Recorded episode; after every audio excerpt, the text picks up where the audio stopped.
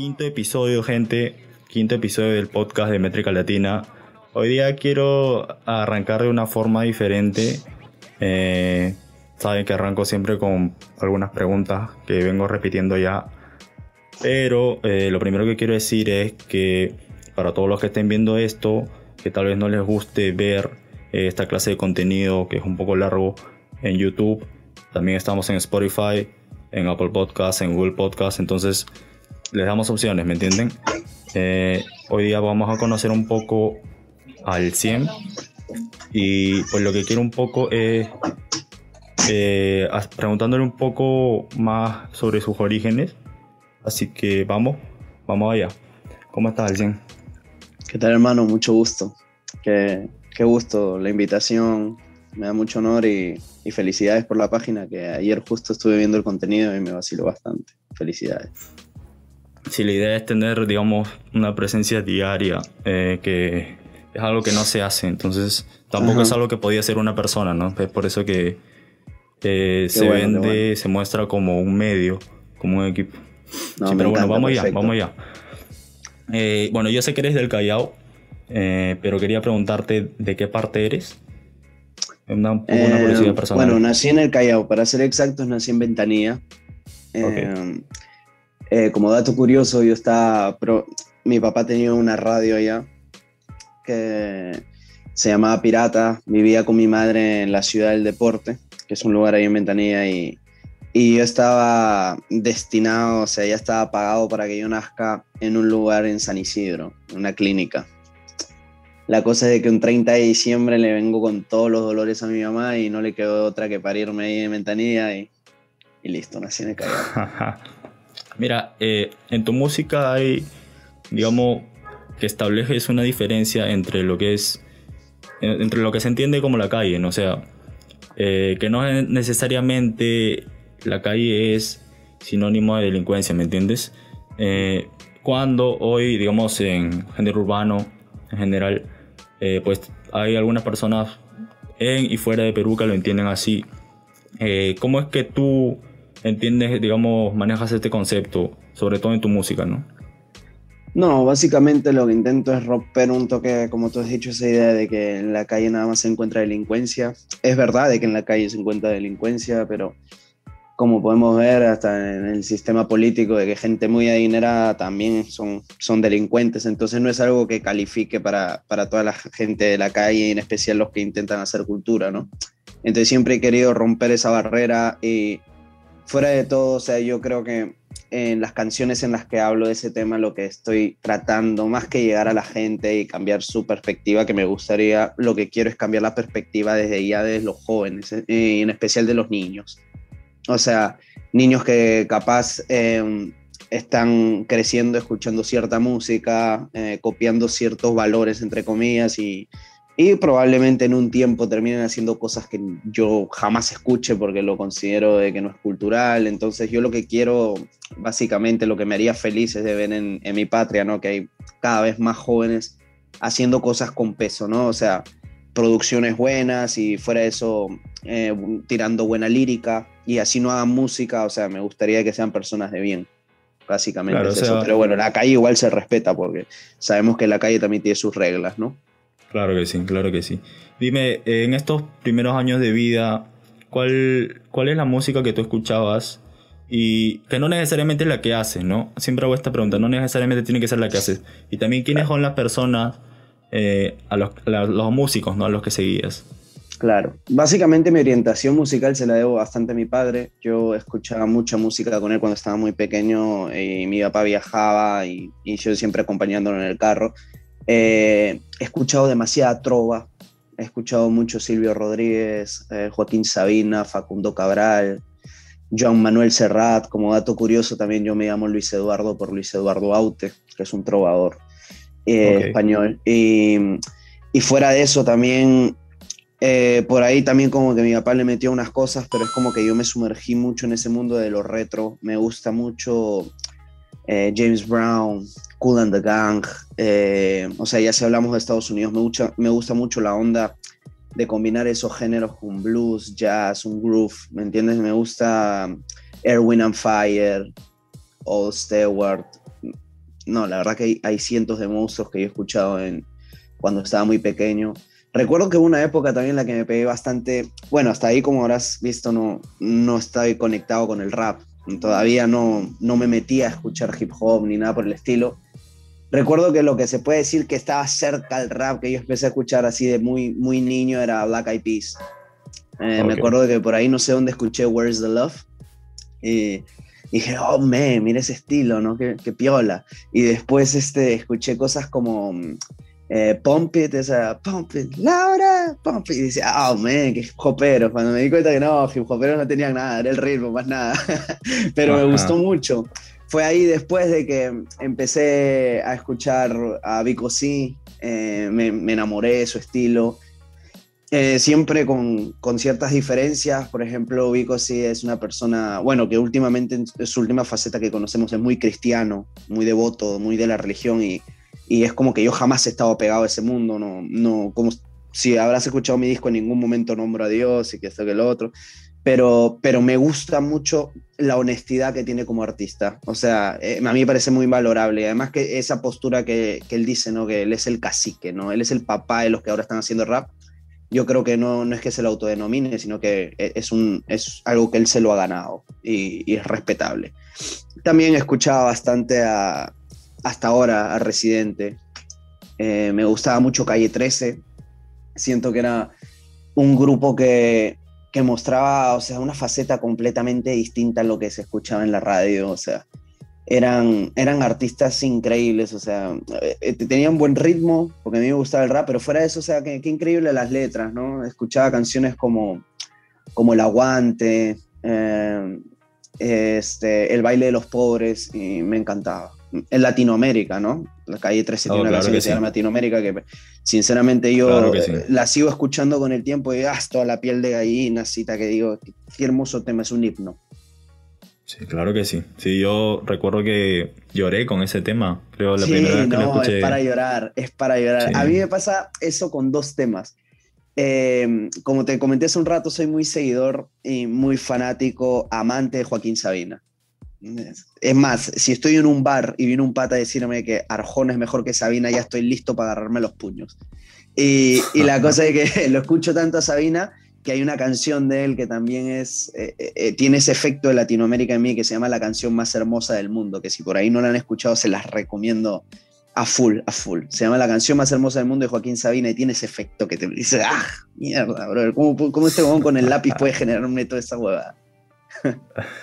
¿Y cómo es que, digamos, de esta diversidad de géneros, ¿no? Me hablas de un poco de funk, o sea, son básicamente Residente y Vico, los que te introducen, digamos, al rap. Sí.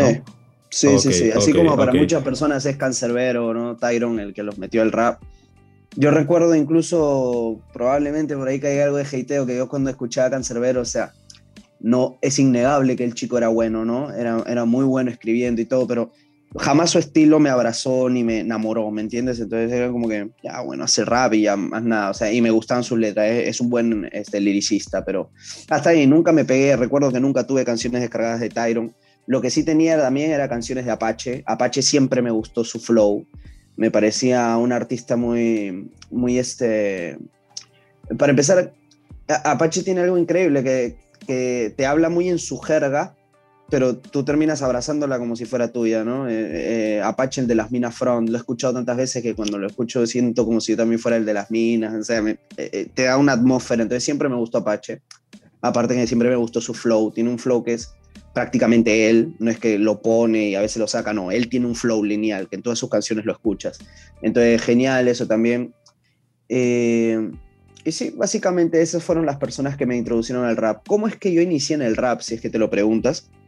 Eh, yo ya tenía una banda con la que tocaba covers de rock eh, y era como que me gustaba y el canto.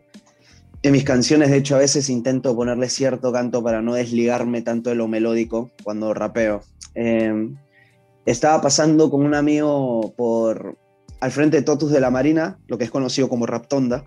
Yo en esa época lo único que había escuchado eran los artistas que te digo, y nunca había visto una batalla de Red Bull, nunca, o sea, jamás lo había pasado. Lo único que había visto por ahí era eh, lo de 8 Miles, ¿no? Lo de, lo de Eminem, Y, yo los veía y era como decía, ah, mira, qué, qué loco, ¿no? Pero yo decía, esto es una película, no mejor. Paso con mi brother por ahí y veo dos locos diciéndose de la A a la Z. Y yo con mi pata me quedo así como los morenos de Friday, ¿no? Damn, así, ¿qué están haciendo estos locos? Y yo recuerdo que lo primero que le dije a mi pata era, no, pero eso lo tienen escrito, están que no joden. Y cuando veo se empiezan a contestar, y ah, no, están improvisando estos manes. Y, le dije a mi pata, ah, mira qué interesante. Y dice, sí, pero esto lo hacen personas inteligentes, o sea, cualquier huevón no puede improvisar, tienes que nacer con eso, o sea, tú no podrías. Y yo me quedé como, o sea, la cagó, pues, porque me dijo que yo no podía, ¿me entiendes? Me puse como, como Marty McFly en Volver al Futuro cuando le dicen gallina, no, men, ¿cómo que no puedo? Entonces me fui a mi casa.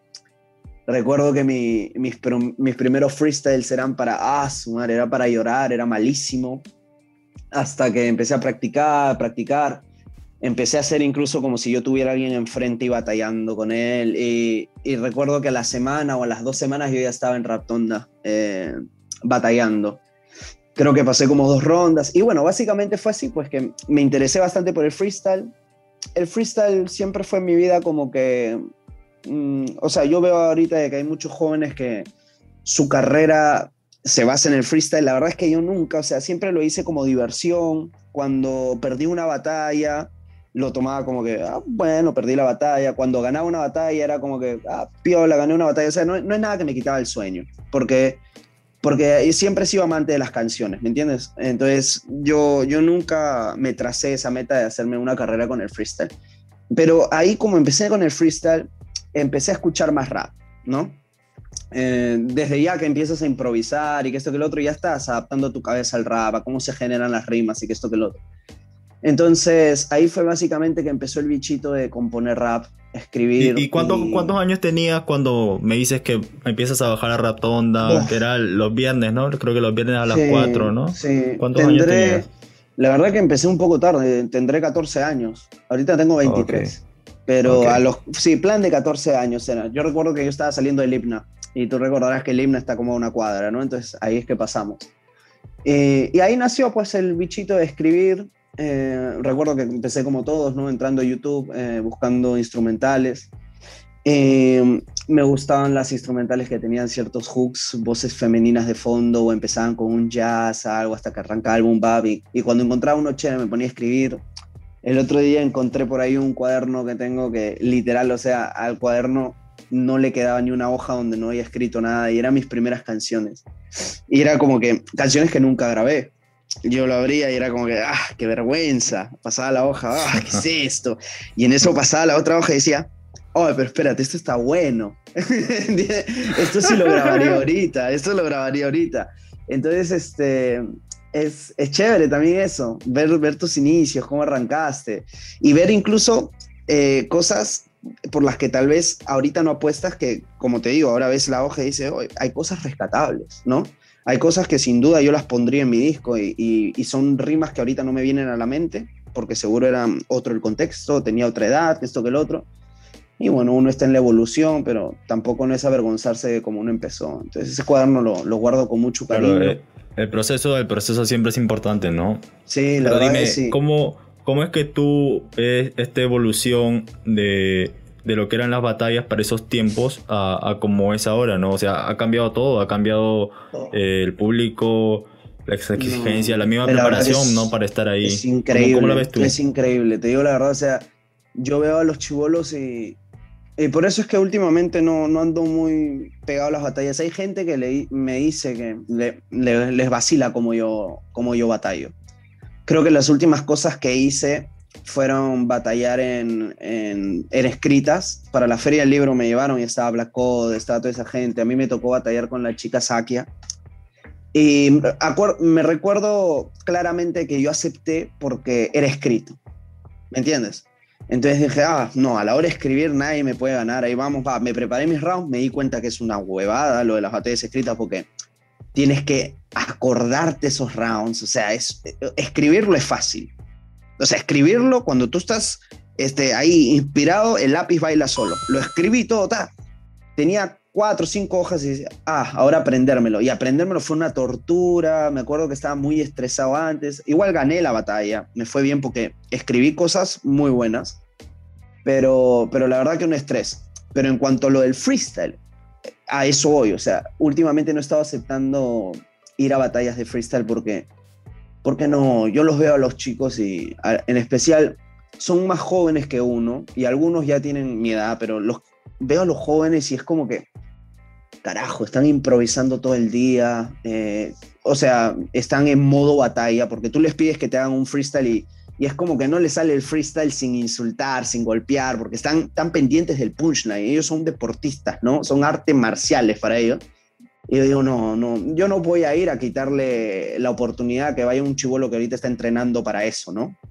Entonces, no, que vayan los jóvenes que están con ganas de, de sacarse la mierda. Y la verdad que yo lo veo y me parece sinceramente un show espectacular. Yo los veo y digo, ah, sumar estos chicos, o sea, ¿dónde entrenan? Parece de verdad que vienen de haber estado encerrados con el maestro Josh, eh, Roshi y el, maestro Roshi que le da como que todos los skills, todos los chivolos lo practican todo el día.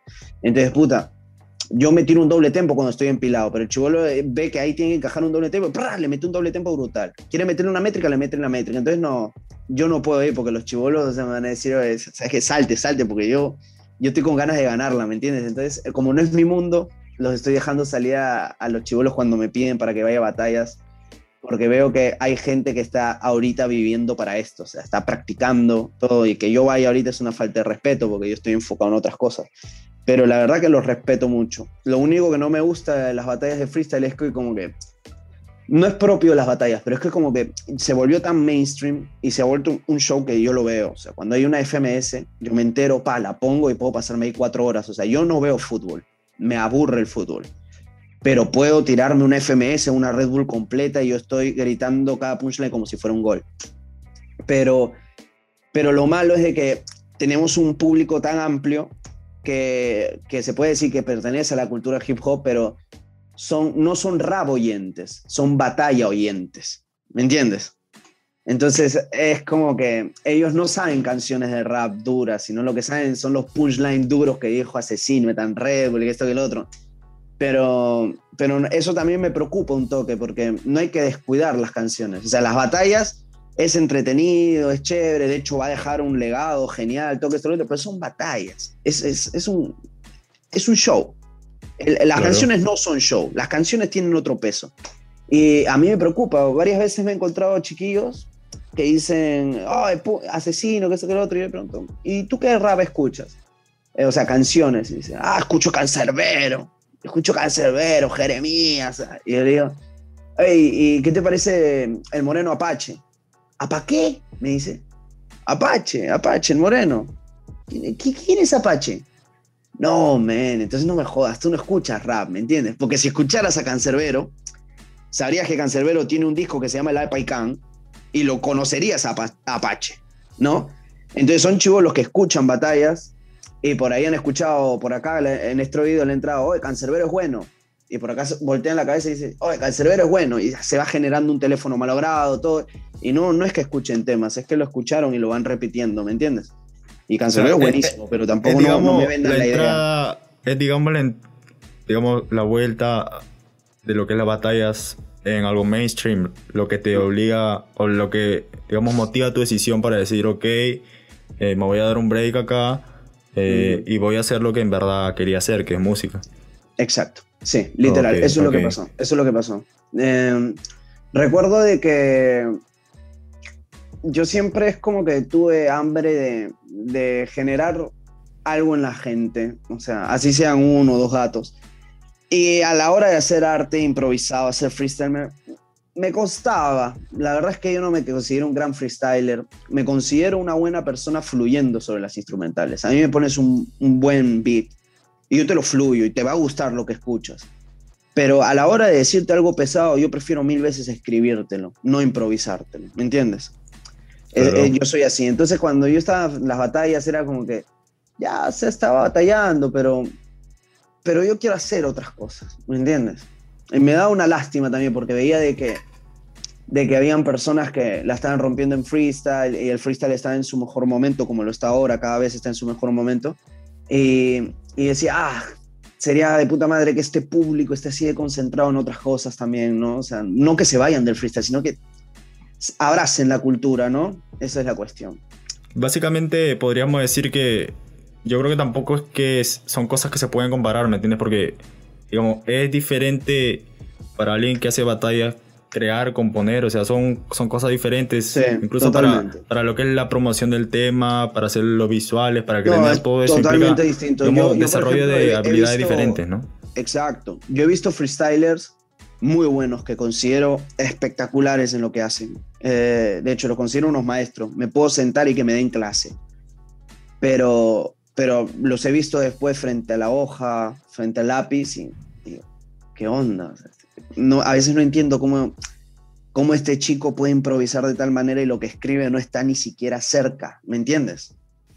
Entonces yo digo, ah, bueno, ¿qué será? La verdad que hasta ahora no me explico qué es eso, o sea, a la hora de improvisar, pa, le sale cosas duras, pero a la hora de escribir es como que no representa ese nivel que tiene en la otra área, ¿me entiendes? Entonces eso también es, varias veces lo he visto y digo, como te digo, no me lo explico, porque no sé qué será. Yo siento que escribo piola, pero, pero es entendible, capaz no improviso tan piola, pero si escribo mejor es porque me tomo el tiempo de escribirlo, ¿me entiendes? Porque si me sueltas un video ahorita no me va a salir eso. Pero si estos huevones pueden, pueden freestylear algo tan pesado, así rapidito, en un 4x4, y, y, en la hoja no me lo hacen, o sea, ¿qué, ¿qué, factor hubo ahí, me entiendes? Eso es lo que a veces no, no comprendo. Pero como también he encontrado personas que son buenos freestyleando y escribiendo son unas bestias también, o sea, digo, ah, claro, pues no improvisando es bestia y escribiendo que tiene un poco de tiempo, que no hay alguien al costado que le va a decir tiempo, acabaste, hasta que se van de largo y escriben cosas duras, duras, duras. Entonces así, así de rara es esta cultura. Mira, eh, tus inicios ya, al menos lo que he encontrado en tu canal de YouTube, es que inicias en el 2018 con, digamos, algunos temas que son más, más románticos, ¿no? Mujer Medalla, se terminó... Eh, para esos tiempos, eh, tú estabas conociendo a alguien, estabas en una relación, eh, porque digamos que rapeas más de lo que vives, ¿no? Claro, em, sí, lo que sucede en ese tiempo, yo recuerdo, yo estaba saliendo, eh, de hecho en ese momento creo estaba con una chica, pero recuerdo de que la canción no nació por la chica, o sea, la chica no fue la musa, la inspiración. Eh, antes de que yo me dedique al rap, lo que me salían eran canciones melódicas románticas, ¿me entiendes? Entonces los primeros pasos que di en el rap fue adaptar ese, esa vaina romántica al, al hip hop. porque ya sabes, o sea, yo antes por ahí tocaba con mi banda rock y no me imagino haciendo rock protesta, ¿no? rock consciente, o sea, un toque raro, ¿eh? Yo escuchaba Lamento Boliviano, toda esa banda, era como no iba por esa línea. Entonces sí, es por eso que esos dos temas eh, en especial Se Terminó y Mujer Medalla, tienen ese estilo romántico, que de hecho a mí me gusta mucho. Es como que, pero como fue también parte de los inicios, es como que a veces lo escucho y siento que hay rimas un toque básicas que se pudieron hacer mejor, hay bastantes cosas que se pudieron cambiar, pero envidio un toque de que ya no tengo tanto eso.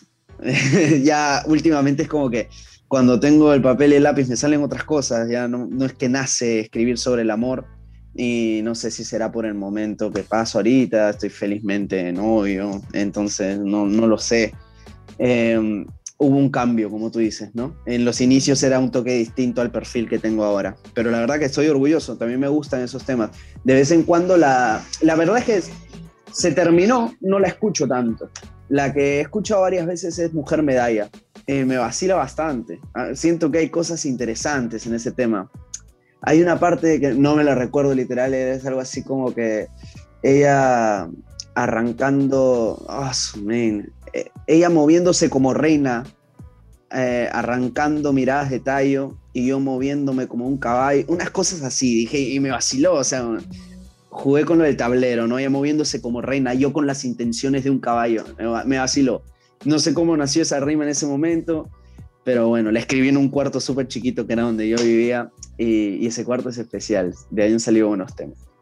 Digamos que tampoco es que te quedes en, en lo que es el rap romántico solo, ¿no? Porque también has, has hecho, por ejemplo, Retro Style y Mademoiselle, donde le metes algo de funk a la pista, ¿no? Es básicamente rapear sobre la pista de funk, que también me recuerda un poco a, a, lo que fue, digamos, el hip hop eh, en la costa oeste, ¿no? Eh, en sus inicios. West Coast.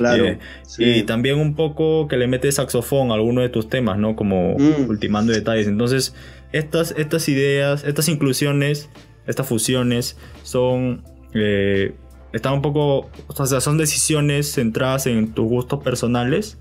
O, Sí. O, ok. Sí, la verdad que sí. Yo eh, soy un amante de las canciones que tienen esos estilos, como dices, de Mademoiselle, eh, la otra retro style. Eh, siempre me ha gustado, como te digo, que a mí me gusta Kool and the Gang, me gustan esas bandas. Es como que siempre he tenido ese, ese ritmo. La verdad es que tengo más pegado en mi cerebro el ritmo de, ese estilo funky, es, esas vainas, que, que el mismo hip hop. Me vacilan más las instrumentales así. Pero algo que también sucede es de que me gustan mucho los vientos en las canciones. Me gusta el saxofón, trompetas, todas estas vainas. Eh, recuerdo que de muy chivolo tenía una canción, escuchaba una canción que, que me vacilaba, mi cerebro ya sabía cuál era, pero no sabía el nombre. Pero cada vez que la escuchaba decía, ¡ah, qué buen estilo! Que es una de Men at Work, que no sé si se ha escuchado, que es este, esa de Who Can It Be Now?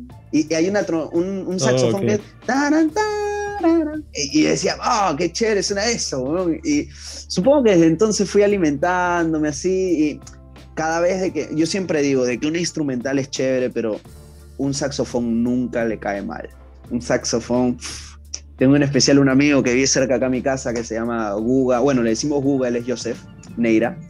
Y, y pucha, o sea, eh, eh, feliz de ser, de ser su amigo, porque cada vez que tengo un instrumental a la que quiero meterle vientos es como que, Guga, vente un toque, improvisa lo que sea, o sea, hace un solo, lo maquineamos todo y lo deja y, y me encanta. Siempre me han gustado las instrumentales así con vientos.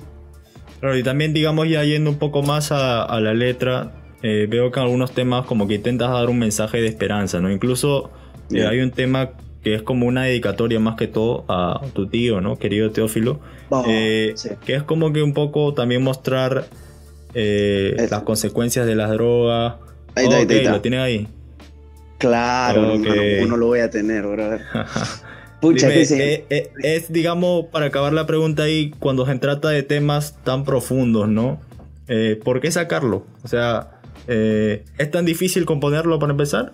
Dif- en especial ese tema, hermano, es dificilísimo. Hay veces en las que yo recuerdo las circunstancias en las que la escribí se me, da- se me caen las lágrimas. Eh, recuerdo que eh, la canción se llama Querido Teófila, está dedicada en especial a mi tío que se llamaba Coqui. Eh, bueno, es Teófilo le decíamos Coqui de cariño. Eh, mi tío tuvo una vida desde muy, desde muy joven, eh, tuvo droga, desde muy chiquillo. Entonces, el final no fue tan bueno, murió más que drogadicto alcohólico, pero bueno, las drogas fueron la entrada. Y recuerdo de que yo lo veía seguido, una semana o un- unos cuatro días así que yo no lo veía, ya me empecé a preocupar, entonces fui a su cuarto con otro tío, y ya estábamos nerviosos hasta que vino el dueño del lugar donde alquilaba, abrió y me lo encontré a mi tío que tenía unos días muerto ahí por una sobredosis. Eh, o más que una sobredosis era de que ya tenía mal el hígado y le vino un problema ahí mismo y se murió en su cama y al parecer estuvo como que luchando para no morir. Entonces recuerdo de que ese día, nada, yo lo vi a mi tío que tenía cuatro días de fallecido, ya te imaginarás el estado en el que estaba y era como que me puse helado, me sentí demasiado mal, era, lloraba ríos, tenía una impotencia tremenda, me culpaba mucho de, de que él acabara así, porque dije, puta madre, yo estuve cerca, ¿por qué no hice tal cosa? ¿Por qué no hice tal cosa? Y es que la verdad que cuando tú ves un problema, a veces lo alargas, piensas de que algo lo va a solucionar todo y no te das cuenta, tú dices, no, la muerte está acá a, cinco cuadras, y no, hermano, ya está acá en la esquina, doblando la esquina ya está la muerte, sino que tú no la sientes. Y bueno, recuerdo de que escribí ese tema, eh, justo lo que te decía hace un toque era como que jamás había sentido algo tan fuerte de que era la impotencia que yo tenía. Yo sentía muchas ganas de escribir. Puse el papel y literal mi mano bailó sobre el papel, derramé todo lo que quería decir. Y a, a la semana o a menos, menos de la semana yo ya estaba grabando el tema. Lo grabé rapidito. La verdad es que eh, las circunstancias en las que grabé el tema fue muy precaria. Me acuerdo que lo grabamos con un micrófono Behringer. No lo grabamos Mm. en un cuarto acondicionado. Lo grabé y ya. En La ecualizada fue una ecualizada que te cagas de risa, que si lo escuchas el tema nada más te vas a dar cuenta. El máster, no te voy a decir del máster porque sinceramente no hay. no hubo máster en ese tema. Tanto así que me he propuesto pronto grabarlo de nuevo. Pero ¿por qué no lo he grabado? Porque tú ves el video de querido Teófilo y en, en el video no estoy haciendo playback, lo estoy grabando. Eh, recuerdo que cuando terminé, hay ciertas partes en las que se me corta la voz, hay ciertas partes en las que no llego a la rima y es propio porque yo ya quería llorar.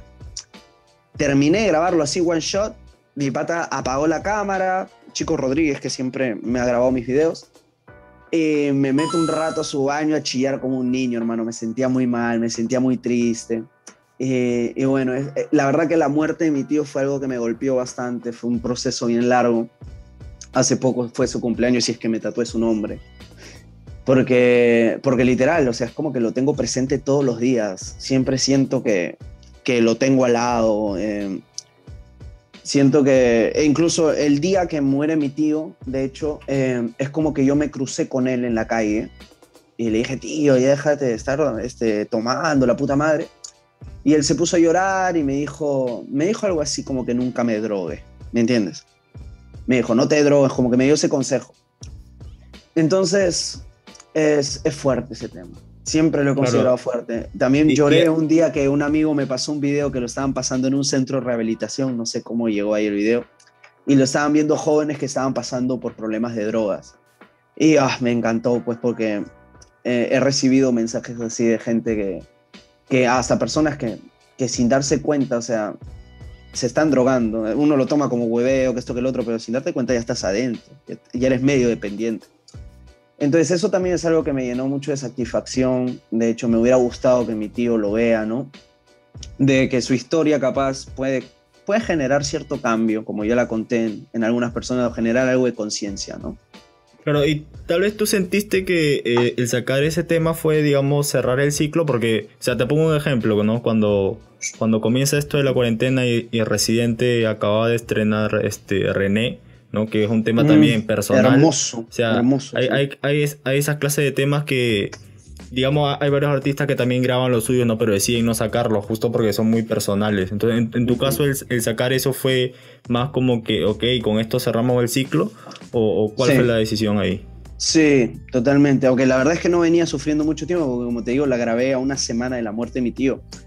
Pero sí, yo recuerdo que cuando lo grabé, eh, y cuando lloré en el baño de mi amigo, era como que en cierta parte ya me estaba despidiendo, ¿no? O sea, ya acá, este, te hice un tema, eh, me afectó, sabes cómo me ha afectado tu muerte.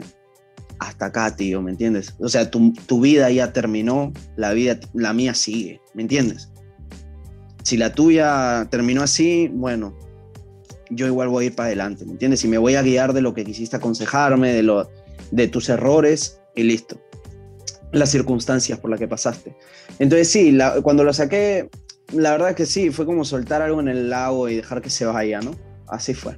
Así fue. y tú también tienes un, un desahogo, digamos, con artista comercial y, y, no compares, donde criticas un poco a, a, la gente que hace trap, ¿no? O sea, y bueno, en general, digamos que a cómo se mueve la... Eh, cómo, cómo el país eh, mueve la música, ¿no? eh, pero ¿cuál es, ¿cuál es tu opinión particularmente sobre el trap?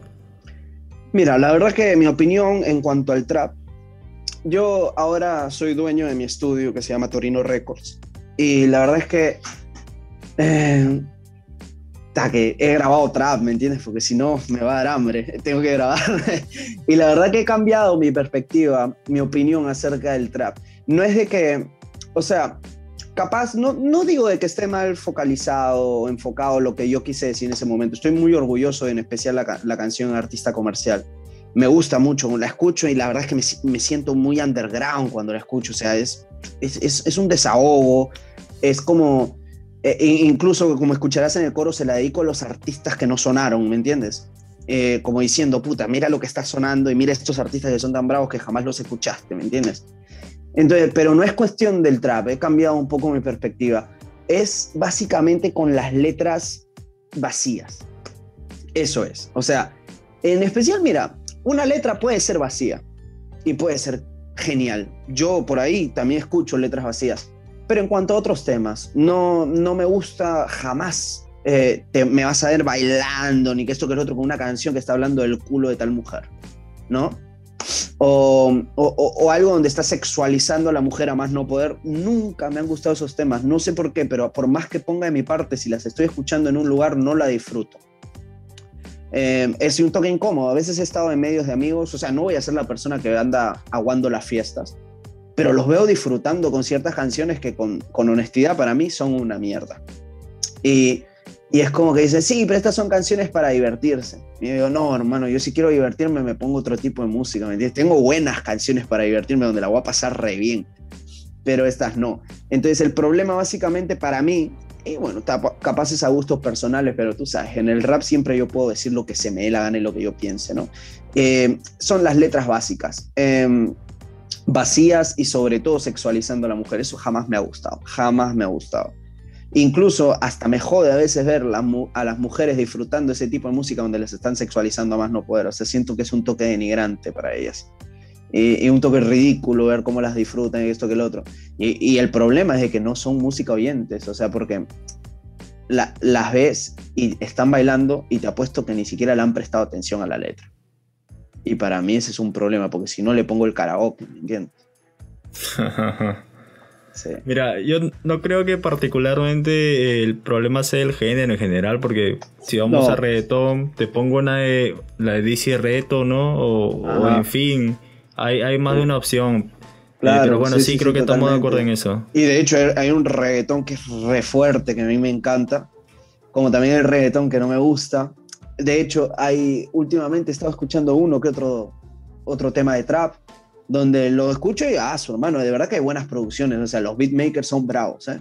Eh, hacen buenas instrumentales.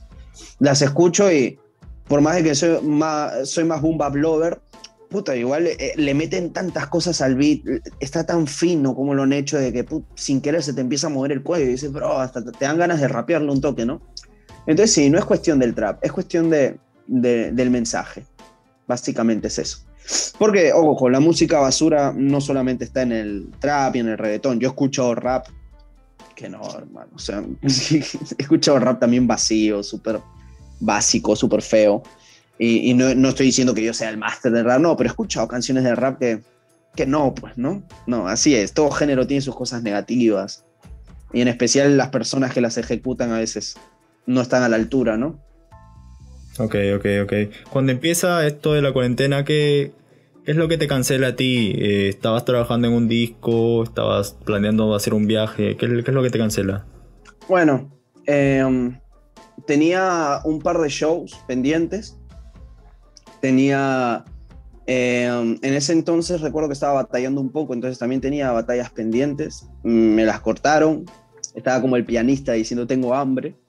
Y, recuerdo de que en la oscuridad, eh, hasta depresión, hermano, porque recuerdo que las primeras semanas de cuarentena fueron horribles, o sea, se venían los dos semanas y después salía el presidente a decir que eran dos semanas más. Después el brother salió y decirte, no, no te tengo asco, va a ser un mes. Y yo, ah, su mes, no puedo yo que fumo, o sea, no podía salir ni a comprarme un cigarro, mi mamá me tenía encerrado. Entonces yo recuerdo que sí, depresión, brother, me sentía mal, me sentía que no, sabía qué hacer con mi vida. Estaba escribiendo mucho, para ser honesto.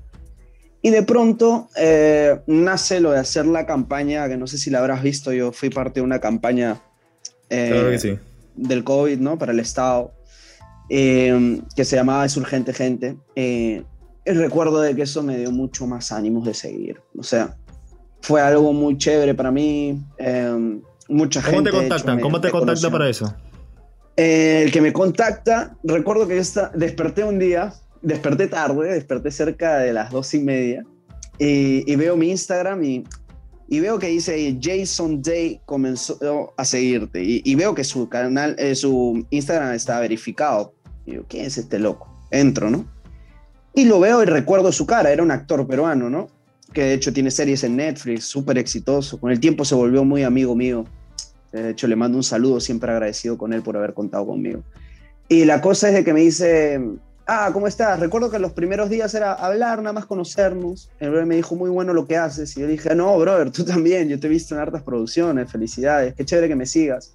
Y ya, hicimos una ligera amistad en redes sociales. A la semana él agarra y me dice, ¿no? Este, brother, estoy pensando hacer tal proyecto, de tal cosa, me resumió lo del COVID, ¿no? Lo, que hicimos, ¿no? Y yo le dije, de una, le dije, o sea, sí, genial que cuentes conmigo. Yo encantado de hacer algo así porque yo acababa de sacar unos meses antes la canción No compares, compare. Entonces, si te das cuenta, creo que esa fue la canción que le gustó. Eh, porque vio ahí que yo tenía cierta vena consciente, ¿no? O sea, de la conciencia, de darle un mensaje a los que me escuchaban. Entonces le dije, no, hermano, va por mi línea, así que cuenta conmigo. Eh, recuerdo que a la semana o pocos días antes de que se cumpla la semana, yo ya estaba con él, eh, él diciéndome las ideas, yo escribiendo la letra. Al día yo ya estaba en el estudio de grabación, o sea, grabando lo que era la voz, y a los dos días yo ya estaba en un estudio enorme de Chorrillos eh, grabando el video, que fueron cuatro spots. Y fue, o sea, la verdad que yo jamás había estado en un lugar o en un proyecto tan profesional. Fue algo muy bien hecho, desde personas que se encargaban de la ropa, el maquillaje. Eh, recuerdo que pintaron el set nada más para eso. Yo llegué y vi la cámara y dije, brother, qué enorme esa cámara, será de cine, men jamás he grabado un video con una cámara así. Estaba acostumbrada a las Canon, ¿no? Eh, y nada, lo pasé muy bien. Eh, o sea, haciendo un punto aparte también de que, qué triste, ¿no? De todo el momento eh, horrible que estaba pasando el país, y no solamente el país, sino la humanidad. Entonces, dato súper curioso, recuerdo que estábamos terminando la grabación y un pata, ya terminamos mi última toma, nos tiramos todo un día y el pata dice, bueno chicos, terminamos, que esto, el otro, y empiezan a aplaudir. O sea, festejando que habíamos terminado. Y yo había visto videos en los que hacían eso y todo el mundo se abrazaba, ¿no? Y recuerdo que todos estaban con mascarilla y lo único que hicieron fue cada uno en su lugar aplaudir. Y, y recuerdo que eso para mí me chocó bastante porque dije, brother, qué mierda, o sea, de verdad, todo cambió, ¿me entiendes? nada tiene el sabor de antes. Por más que quiero disfrutar mucho este momento, o sea, me chocó ver de que la gente no, no pudo darse un abrazo después de haber completado un proyecto tan bacán. A mí me hubiera gustado abrazar a todos, pero las circunstancias no estaban, ¿no? Oye, y cuéntame este para, para este trabajo, eh, ¿qué tan difícil fue, digamos, como armar tu verso, no? Porque, o sea, no es que te venga la inspiración de algo que tú quieres escribir, sino es como algo más por encargo, no sé, así suene feo, es más o menos eh, el concepto no proviene de ti, ¿no? Sino que eh, ya ahí hay una pauta establecida y tú tienes que armar, armar tus líneas sobre eso, o sea, ¿es, más difícil ahí? Em, la verdad es que no, porque recuerdo que hubieron momentos en los que yo quise meterle cierta métrica, jugar con las oraciones y el brother Jason Day él fue el, de hecho el director del video, la cabeza de todo, junto con Mónica Sánchez. Era y me dijo, eh, espérate, espérate, hazme lo básico, me dijo. Eh, los que te van a escuchar decir esto no son personas que escuchan rap. Entonces quiero lo más digerible posible. Entonces no fue tan difícil, fue, fue decirlo en ABC, ¿me entiendes? Súper sencillo para que la gente capte el mensaje sin adornarlo demasiado. Entonces, la verdad que no fue difícil, más bien fue, fue divertido el proceso. Eh, y, yo aprendí demasiado, me, me, gustó bastante porque de hecho cuando también estábamos grabando ahí, eh, Jason Day me, daba bastantes tips de cómo eh, transmitir hacia la gente, hacia la cámara, en cuanto a ojos, postura, un montón de cosas que yo ni por acá, ¿me entiendes? O sea, jamás había hecho eso, pero entendiendo de que no era no era mi videoclip, ¿me entiendes? No era un video como no compares, compare en la que yo estaba libre de hacer lo que me da la gana, sino que era, e, e, era un trabajo que yo estaba haciendo y fuera de eso era llegar al público, ¿me entiendes? Entonces también aprendí bastantes cosas que, nunca las voy a olvidar. Y, y, sí, la verdad, como te digo, fue muy divertido el proceso. Yo a, veces hasta extraño volver a grabarlo, me gustaría grabarlo de nuevo y vivir de nuevo toda esa experiencia, porque fue súper cortita, pero fue, fue muy, muy satisfactorio estar ahí. Dime, eh, unos, unos, meses después eh, tú publicas un post eh, cuando viene ya toda esta ola del, del, momento de lo que pasa con Pharaoh Love Shady. Y digamos que no, no queda un poco claro, yo lo estuve leyendo ahí dándole vueltas y no me quedó bien claro si es que la crítica ahí es más a la música que él hace o, o a cómo los medios le dan cabida eh, porque digamos que este, este, eh, solo ese tema puede ocupar un podcast, ¿no? Pero, o sea, lo, que es él y por qué pasa lo que pasa, pero más centrándonos en el post, ¿hacia dónde iba, digamos, tus descargos? ¿Hacia su no, mira, hacia los medios. Hacia los medios. Definitivamente hacia los medios. Porque con Faraón, la mejor. O sea, eh, no escucho su música, obviamente, pero, pero todo bien con el tipo, ¿me entiendes? O sea, ¿quién le va a criticar a él su forma de alzarse? ¿Me entiendes? Eso, o sea, como dicen en Scarface, no, no jamás este, subestimes la, la ambición del otro. Él tiene sus planes y como llegue, no es tu roche. Pero la crítica iba a los medios, evidentemente. O sea, yo creo de que, para empezar, el que venga a decirme de que al chico lo pusieron por talentoso, no me jodan, ¿no? Sabemos por qué lo ponen. Es, es el mismo motivo por el que lo ponían en su momento a más no poder a Tongo, ¿no? La vaina es ridiculizarlo, la vaina es reírnos, no es de que nos guste sus temas. Eh, no sé quién lo invitó a, a, unos programas, que esto que lo otro, pero la persona que lo está entrevistando no escucha sus temas. No, lo, lo, ponen ahí porque, porque es divertido, básicamente. Entonces lo que a mí me molestaba, me molestó y, me genera cierta indignación es que, bueno, carajo, o sea, ya está bien, apoyen las cosas que están apoyando ahorita como Faraón, todo, pero también apoyen a los artistas que están tratando de salir, ¿me entiendes? Que tienen cosas para representar este país. O sea, porque después la gente va a estar en el extranjero y va a escuchar y decir, oye, a ver, metámonos a, acá en internet, vamos a ver qué está saliendo en los medios de Perú acerca de la música, Faraón, pa, lo va a poner, dice, y se quedan con Faraón, no, hermano, tenemos cosas más fuertes, ¿me entiendes? Estamos, tenemos también un batallón de chivolos que la rompen y no les están dando pantalla, y, los chivolos lo más probable es que como nunca le van a dar pantalla, van a terminar dedicándose a otra cosa y el artista murió, ¿me entiendes? Eso es. Porque esos chivolos no van a comer de nada más hacer el tema y que no los apoyen. No, la vaina también es apoyar al artista. Lo importante también que son los artistas en un país, ¿no? O sea, carajo, si les pones artistas que no les brindan algo importante, no, no tienen nada educativo también lo escuchan los niños, es un arma en la cabeza, ¿no? Evidentemente. O sea, un niño, por ejemplo, en, en un país como el nuestro donde no se fomenta la lectura, ¿no? porque acá no, no fomentan la lectura, no fomentan la cultura, y les pones encima de esos temas, ¿en qué quieres que estén pensando esos niños? Ese es el problema. Me, eh, Faraón, todo bien con él. Los medios, qué mal de su parte. Me parece muy mal. Ok, pero te sorprendió de todos modos, digamos, el, subidón que tuvo, eh, las conexiones que hizo. Eh. La, la, verdad que hasta lo aplaudo, porque, o sea, lo poco que he visto, no estoy muy al tanto, es de que el chico eh, pronto va a grabar, creo que con Arcángel, ¿no? Entonces... Eh, estuve en un live de Instagram, pero no, o sea, más como para compartir un momento que para coordinar algo. Claro. Vos, creo que te perdí. ¿Todo bien? Sí, sí, ahí, ahí, ahí sí te escucho. Sí, te decía que más que todo estuvieron como compartiendo, ¿no? O sea, no tanto coordinando un proyecto, sino compartiendo. Claro, claro. Bueno, eh, evidentemente lo que he visto del chico que ha hecho conexiones, ¿no? Y eso está muy bien, eso está muy bien, la verdad. O sea, tarde o temprano también hay que verle el lado positivo, capaz si lo escuchan él van a terminar escuchando otra gente acá, entonces, bien, bien, ¿me entiendes? A lo, que voy es, básicamente, es que, o sea, puedo decir de que conozco un poco cuál es la intención de los medios. La intención de los medios no es apoyar al artista, son, son otras las intenciones, es generar rating. ¿Y cómo lo genera el rating? A veces ridiculizando a la gente.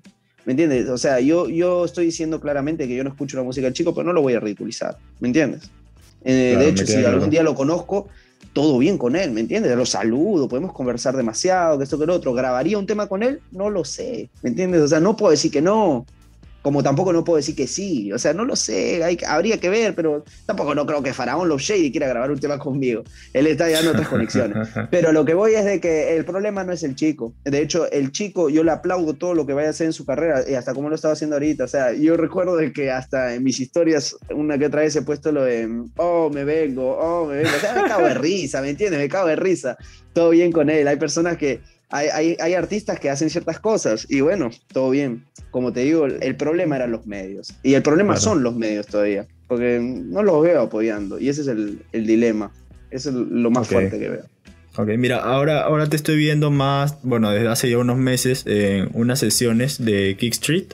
Eh, ¿Ese es un proyecto tuyo o cómo es que.? Porque sales de más de una sesión, ¿no? Entonces, como que. Sí, sí, sí, salí bien pegadito.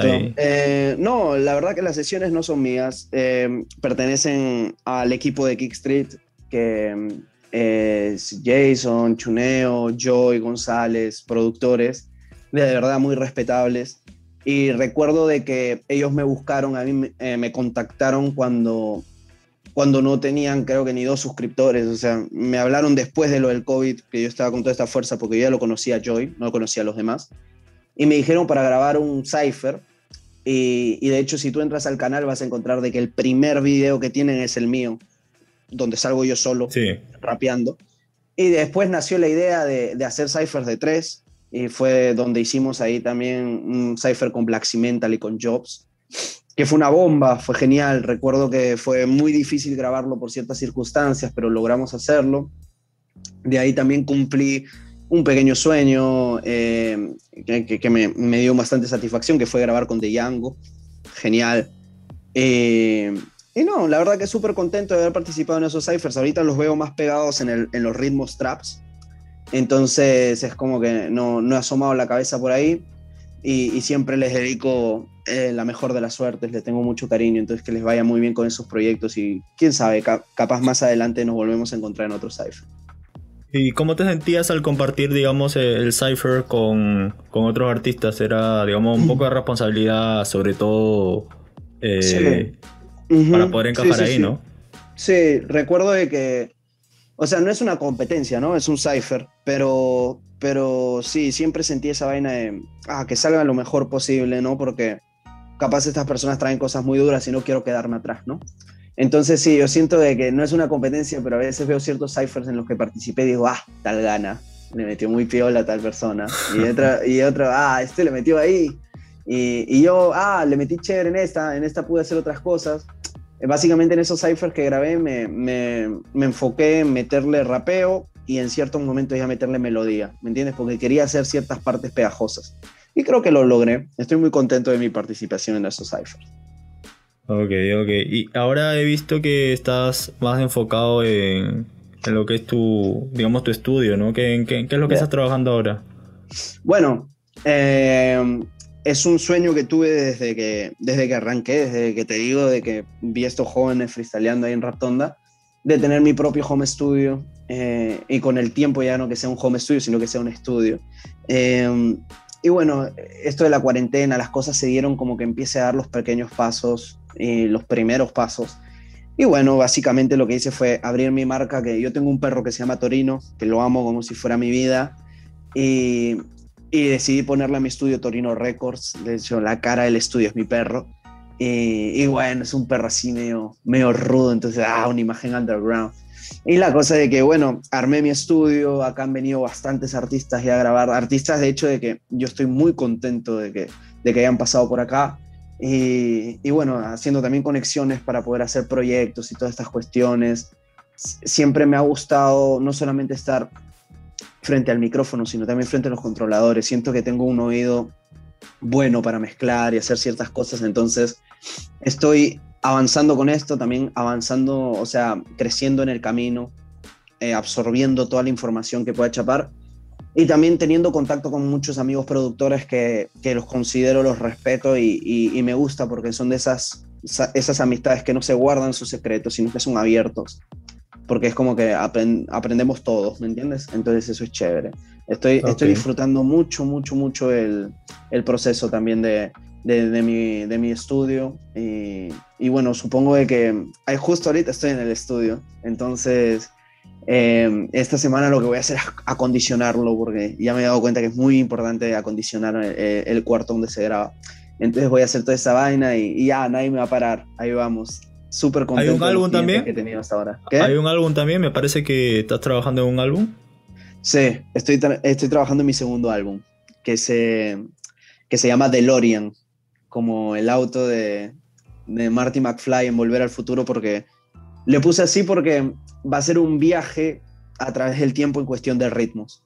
Quiero tocar temas muy retro y también no solamente retro, quiero quiero por ahí hacer una que otra canción con ritmos andinos, muy peruanos o criollos y todas esas cosas. Entonces, sí, la verdad que hasta ahora tengo cuatro temas de este disco y pff, está brutal. Sin duda es la mejor el mejor álbum que, bueno, es mi segundo álbum, pero eh, eh, las mejores canciones que he hecho hasta ahora en mi vida las estoy metiendo en este álbum. Entonces, sí, ¿Hay, ¿hay un, un, número de temas aún o todavía? Sí, me he propuesto que sean 10. Ok, ok. Quiero que sean 10, sí o sí. El anterior creo que tuvo 7, 8 temas. Pero no, este va a tener 10. Este va a tener 10. Y de hecho, cuando termine de hacer este álbum, me voy a tomar un descanso. Voy a estar produciendo nada más a la gente y más nada hasta que de nuevo me llame el blog. Ok, ok. ¿Y también juntes ahí o, todavía no hay nada confirmado? Sí, sí. O sea, lo único que puedo decir hasta ahora es de que va a haber un fit con un salsero. Okay. Pero lo más probable es de que haya más fits. Y, y sí, la verdad es que tengo un par de artistas en la mira con los cuales me encantaría grabar alguna canción para este disco. De hecho, bueno, en, la cultura hip hop, hasta ahora no he tenido mucha cercanía con él. De hecho, no he tenido cercanía con él, pero es un pata que lo vengo escuchando de hace rato. Me gusta mucho su estilo y se llama el Negro Luigi. Ok, sí. Que es de Incas Mob. Eh, y me gustaría mucho que participe en este álbum. No sé si las circunstancias se darán como para que yo lo conozca y lo proponga, pero, pero sí, no sé por qué me gustaría tenerlo en este álbum. Siento que es un pata de que, de que sus letras también son muy reales es cero caretas el brother, representa mucho el barrio y también tiene esta vaina de dar mensaje al prójimo, entonces me encantaría tenerlo. Todavía no lo conozco, pero espero conocerlo en algún momento. Ok, ok, vamos, vamos a ver qué pasa en las próximas semanas. ¿Tú has escuchado eh, temas de él? Claro, claro que él sí. Tiene, él tiene uno que yo he escuchado, para ser honesto, he escuchado cuatro temas de él, pero me bastó escuchar cuatro temas de él para darme cuenta que era bueno, es bueno. Eh, tiene uno que se llama Procesión. No he escuchado, que, que sale con. Conozco Barrio Bendito, que Barrio Bendito también. Pero ese Incas Mob, ¿no? Claro, pero también él, ¿no? O sea... Sí, sí, sí, sí. Pero este, este procesión te lo recomiendo mucho. Habla mucho también de la realidad del barrio y, y es, es, un fit con un pata que hace los coros que también es súper loco. Es una onda bien chévere, se las recomiendo, les va a gustar. por un momento yo pensé que lo mencionaste porque también tiene su tema en la onda fan con Daske Gaitán, no sé si has escuchado. Sí, sí, sí, sí, esa también la escuché, me gustó mucho, me gustó mucho. Sí, la verdad que cuando yo encuentro artistas que están haciendo así cosas distintas, ya, o sea, es como que ya me van enamorando, ¿me entiendes? Sí, es bueno, es bueno, es innegable, está, está haciendo cosas distintas y eso es bueno. Ok, y para cerrar una cortita, ¿tienes algún junte soñado con, digamos, un artista de fuera que dices, oh, esto, esto es lo que me gustaría hacer antes de retirarme, algo así. Mierda, brother. Ah, mira, debo tener. Es que ya te dije los nombres, pero debo tener tres juntes soñadas. O sea que si nada más cumplo una, ya me corto un huevo. Debe ser este con. con. con Vico. Bah, lloro si es que grabo, no sé. O sea, así dure 10 segundos la canción, grabar con Vico lloro.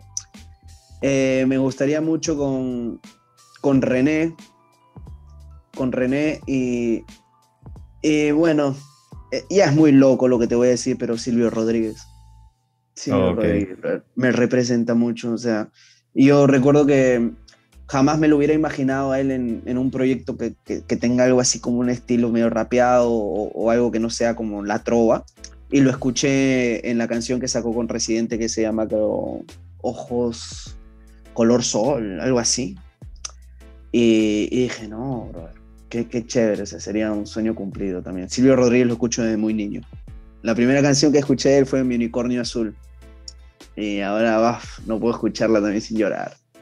Ok, mira, vamos a estar pendientes a, a, lo que es tu próximo disco y a ver si salen algunos sencillos antes.